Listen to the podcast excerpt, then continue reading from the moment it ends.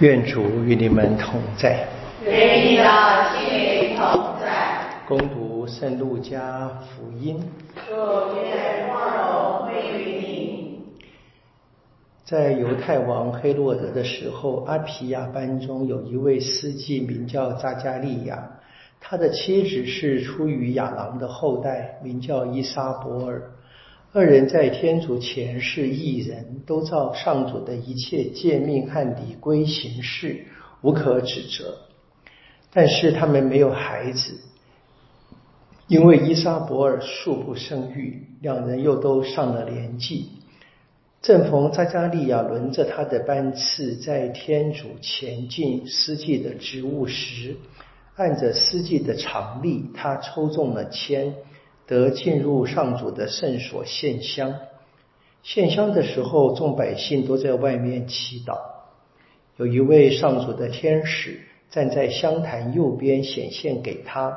大加利亚一见，惊惶失措，害怕起来。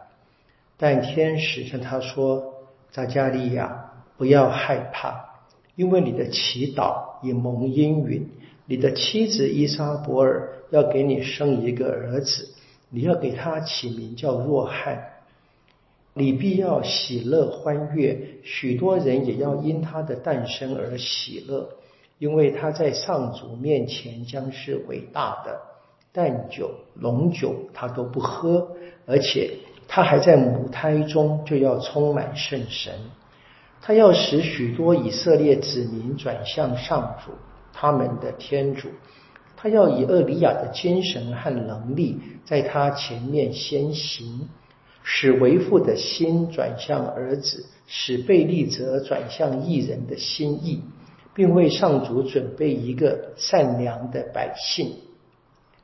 扎加利亚遂向天使说：“我凭着什么能知道这事呢？因为我已经老了，我的妻子也上了年纪。”天使回答说。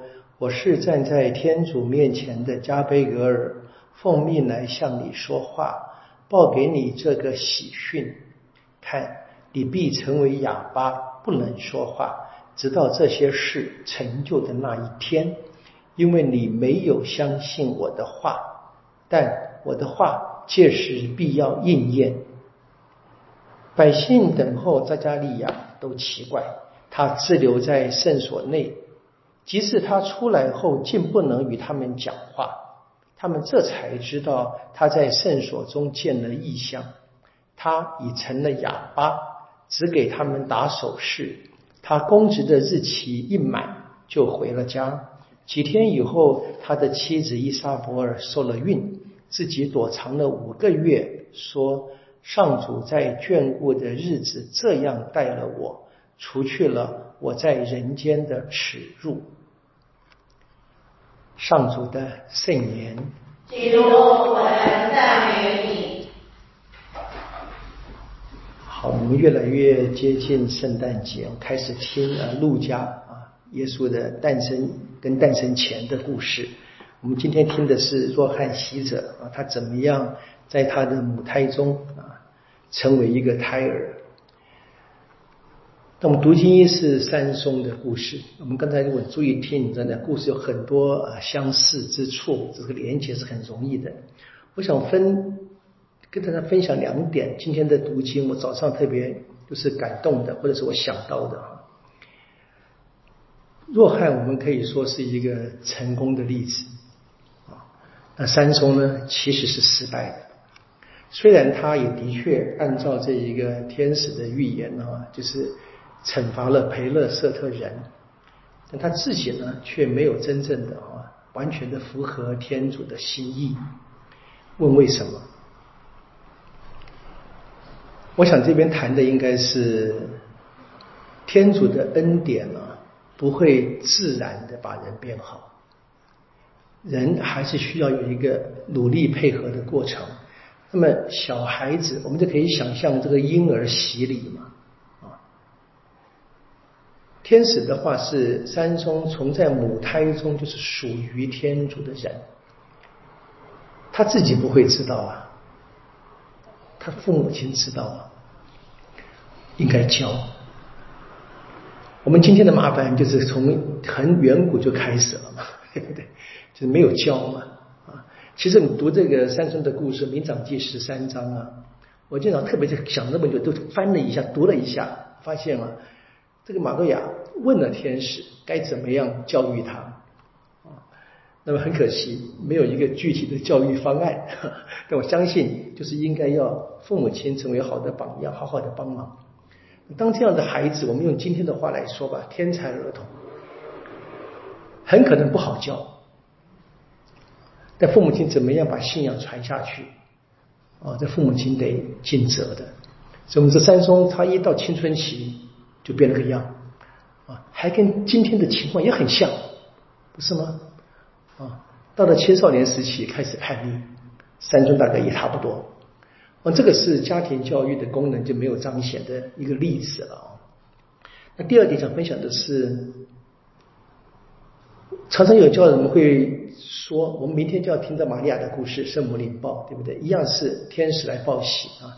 那玛利亚也提出了一些质疑，可是呢，好像这我们就把玛利亚的质疑解释成不是质疑，是她的确是活在一个她不可能明白的情况之下啊。他在一个没有跟男人产生关系，怎么会生产超过他的知识？这可以理解，我觉得可以，这是个解释的方式。不过今天想的更重点的，注意到个小细节啊，天使来告诉扎加利亚说：“你们长期的祈祷，天主听见了，对不对？”这两个老夫老妻多老不知道了，我们知道不会超过五十岁，先生啊，不会过五十岁，对不对？他们长期的祈祷，现在呢，天主答应了，他们不信了。我想，我们现实的祈祷也是一样，我们一直求，一直求，有时候我们根本就不相信。啊，我今天突然间想到，很可能这个扎加利亚他的工作他认真做了，可是那个做就是，我我觉得啊，不知道有没有判断，就是诠释过度啊，不动情啊。他自己就是行礼如仪，以为一切照着规矩做就是信德了。我今天这个灵感就觉得不够。刚才跟各位说的，我们唱圣歌是一样的嘛，哈，要要明白的歌词的意思，就努力了。我们不可能不可能明白一切，开始费心。我们每天唱唱晨祷，唱圣咏，我们读经，很容易就成为一个例行公事，很容易的。我们怎么样能好好的能够在这个知道，在我们真正的坚持的传统里面，传统给我们一个好的基础。我们知道祈祷，但是这个祈祷啊，除了炼金之外啊，那个炼金的背后，我是是不是真的信啊？我发现很多教友们一直祈祷，一直活在忧虑里面啊，一直祈祷，一直恐惧啊，一直祈祷就一直不安，很奇怪。对不对？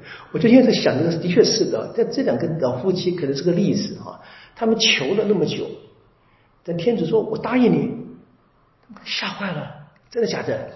真的假的？我们得练习。我们当然知道，我们并不是我们一般所谓的心想事成，而是我们在祈祷当中，我们真正把自己全部就交在天主的手里，然后呢，等候天主。当天主答复我们，就得敏于回应啊，这回应。